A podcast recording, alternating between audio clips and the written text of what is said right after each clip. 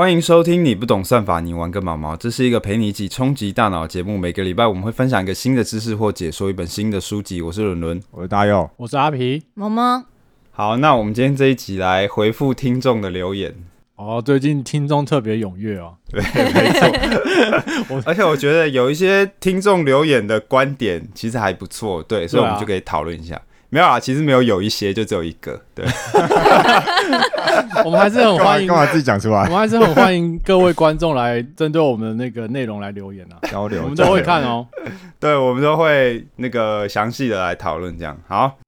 好，那首先这位听众他叫做不是左交，他留言说。想回应一下第二十八集和第二十九集。一开始看到节目简介，觉得很有趣，但听完后觉得有一些需要讨论的部分。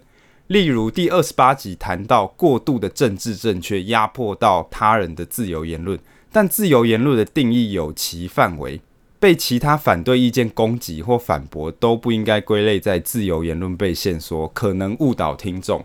好，那我们先对这个部分来回应一下。反正这位听众的意思就是，因为我们第二十八集有提到说，目前的校园出现一些部分的左派，然后他们因为他们看不惯其他人的言论，然后就要罢邀演讲者，甚至不惜动用暴力。然后这位听众提到说，当你的意见被反驳或是被攻击的时候，其实不应该把它归类在言论自由被限缩，或者是不应该把它归类在压迫别人的言论自由，不然这样可能会误导听众。好。那其实我是赞同这个听众的想法。当你反驳或是攻击一个人的意见的时候，不代表说是限制别人的言论自由。简单来讲，好，假设一个政治人物啦，或是谁谁谁，他们讲了一些话嘛，发表一些言论，然后被其他人攻击，这些政治人物他们就会说：“诶，我有我的言论自由啊，你怎么可以反驳我？你怎么可以攻击我？”那其实这样的说法是不太对的，因为所谓的你有言论的自由，意思是你可以发表这样的想法，可是其他人也可以反驳你，嗯，其他人也可以针对你的意见质疑，或是攻击，或是反驳，但是其他人不能限制，或是不能用一些比较强制力的手段不让你讲话。所以意思就是，当别人反驳你的时候，不算是打压你的言论自由，而是当别人不让你讲话的时候，才算是打压你的言论自由。这样。可是我觉得以我觉得以那一集就学生罢邀演讲者的例子来说，我觉得他们就是在限制另外一部分的人的声音呢。哎，对他们等于就是叫另外一群人闭嘴，不让他们讲话。是是是，所以我接下来要提到的重点就是这个。我们那一集谈到说，校园部分的学生霸邀演讲者，或是阻止他们演讲，其实这个手段不仅仅只是说你反驳他的意见，或是攻击他的意见这么简单而已，它是更有强制力的说法。所以学生这种行为，确实他比较接近限制别人的言论自由。嗯。所以，其实我们这一集提到的过度政治正确压迫到他人的言论自由，这个过度政治正确的手段，指的是那些有强制力的手段。虽然说我们那集应该是没有讲到过度政治正确这个词啦，这个用词，不过这个听众有提到，所以我就解释一下。然后，其实我们那一集的提到那本书的作者，他跟这位听众的立场应该算是一样的。比方说，他书里面有提到所谓的呃，有一些目前有一些大学会发表一些言论自由的宣言。那我们来看一下。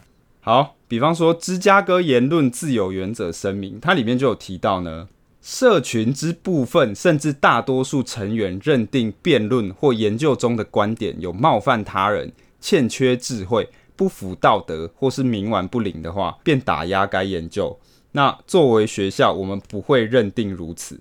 社群的个别成员虽然可以各自认定，但是不可以诉诸言论，呃，不可以诉诸打压言论的手段，应该公开热烈的质疑，而且反对其观点。所以，其实这位作者他提到的观点是跟这位听众有互相呼应的。他提到说，如果你不赞同别人观点，你可以用质疑的方式，或是公开辩论，或者是反对，或是反驳。但是你不可以用打压的方式，或是使用暴力，或者是甚至是完全不想让它出现在校园这样。那这位听众觉得我们原本说法可能会有误导听众，可是我认为应该是没有。不过我觉得他提出来也很好，就是让我们在更加深入的去解说这样，只会注意到盲点。好，接下来，然后这位听众他提到说，第二十九集讲到机会平等与结果平等。即使男女对运动的兴趣有差异，背后也有可能来自对社会性别的期待的不同。而且女性从事这些运动的时候，她可能会受到更多的压力。所以一味的要求机会平等，有可能是在忽略问题。这是这位听众的想法。因为我们在第二十九集有提到说，现在有一些校园重视结果的平等更胜于机会的平等。简单来讲，就是有可能太过于做表面了，对吧？我们提到的例子大概是说，因为有一些女生她可能运动的兴趣比较低，所以你如果直接把运动社团的规定设置成男女比一比一的话，一比一这样踩死，有可能反而造成不平等，因为可能女性对运动的兴趣就是比较低的嘛。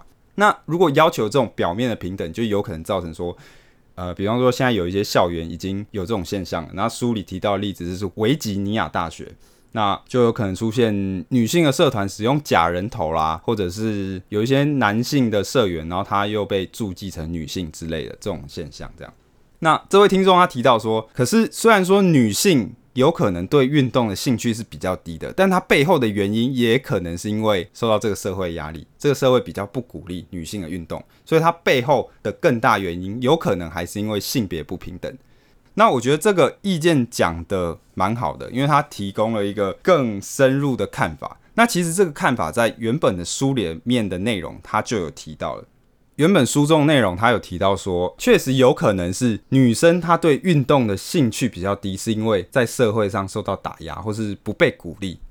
可是，可是如果女性真的是受到打压，导致她对运动的兴趣比较低的话，那照理说她在私下表现对运动兴趣应该会是比较高的。你懂那意思吗？私下。对，如果她是女生对运动的兴趣很低，是因为普遍上受到打压，或是普遍上不被鼓励，那理论上在私下的场合，她对运动的兴趣是比较高的。可她如果是在正式的场合的话，因为她在正式的场合会比较容易受到打压嘛，那她的运动的兴趣应该会比较低。你的私下是指说自己一个人，或是说跟她的对好朋友们，对对对，可能跟她好朋友。或是他自己一个人，或是他没有受到男性压力的环境，是一个非正式，然后比较私下场合。如果女性是真的受到社会打压，那理论上她在私下兴趣其实会比较高。可是有研究发现，实际上正好相反，女性其实她在私下非正式的场合展现出对运动的兴趣，其实反而更低。所以如果这个研究是真的的话，那有可能确实，女性对运动的兴趣可能是一些她本身的生理的因素所影响。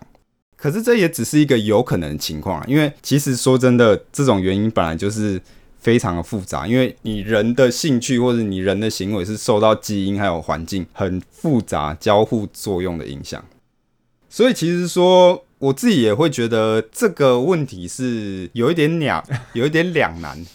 有一点娘什么？有点娘，你很难确定说怎么样的做法才是对的，因为假设运动社团我们完全规定说男女比一比一。感觉好像很平等，可是有可能会造成说，哎，是不是女生的兴趣本来就比较低，然后反而在这个过程中是男生受到更多不公平的对待、压迫？可是如果你完全没有限制，那会不会有可能确实对女生比较不利？因为女生在社会中普遍被打压对运动的兴趣嘛，有可能这样。所以我自己也觉得这是一个蛮两难的做法。那如果你要问我要怎么做的话，说真的，我可能会选，也会选择那比例就一半一半，因为这最简单。交差了事，就是敷衍的官僚。对，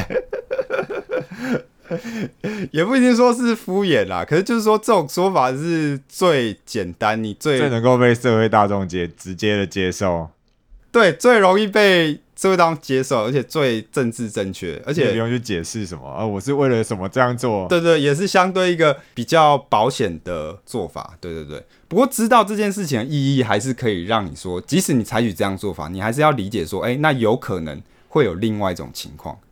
那当然，可能随着科学家对人类越来越了解，我们会有。各种不一样的做法嘛，那总之就要提醒大家说，因为通常在这种两性议题都会有出现两个端点的迷思，比方说有一派的迷思会认为说，哦，女生天生就是那样，男女天生就不一样，这是一派的迷思嘛，对吧？那也有一派的迷思会认为说，哦，男女完全没有生物上受到影响，我们都是受受到社会上的影响。那事实是怎么样子就不太确定，不过就是大家保留一些呃。就让你的脑袋保留有思考另一个立场的空间，对我觉得是这样。那关于平等这个议题，确实是蛮困难的。那我们之后。会有一个集数来比较详细讨论，就是关于平等的问题。这样，那以上就是对这一位听众的回应，也感谢这位听众，就是提出这样的观点，让我们可以解释的更深入。然后之后如果对我们其他集数内容有问题，也欢迎在我们的 podcast 留言，那我们都会尽量回答你。好粉砖，那粉砖，粉对，粉砖 FB 粉砖，对，你可以直接私信或者寄信给我们都可以。好，那这就是今天的内容，你们要补充了吗？没有，没有哈，哎好，嗯，啊有一个那个桃园桥本环奈说，录音时请不要用滑鼠，听了很就烦就躁。你啊，不是这我们这里有滑鼠的只有你哦 这哦。很久了，好了，现在谢谢这个桃园桥本环奈。好，就应该有各种噪音吧？有时候手机不会，我们现在音质变我。们一开始的噪音应该蛮多，我觉得很好笑。不是因为现在录音设备比较好，所以会收到各种噪音。有时候手机手机震动也会被收进去。哦，他好像什么纠察队哦，录音时请不要用滑鼠。那今天这集就这样喽。好，耶！谢谢大家的支持。好，大家拜拜。拜拜拜拜。我怎么没说拜拜？不敬业。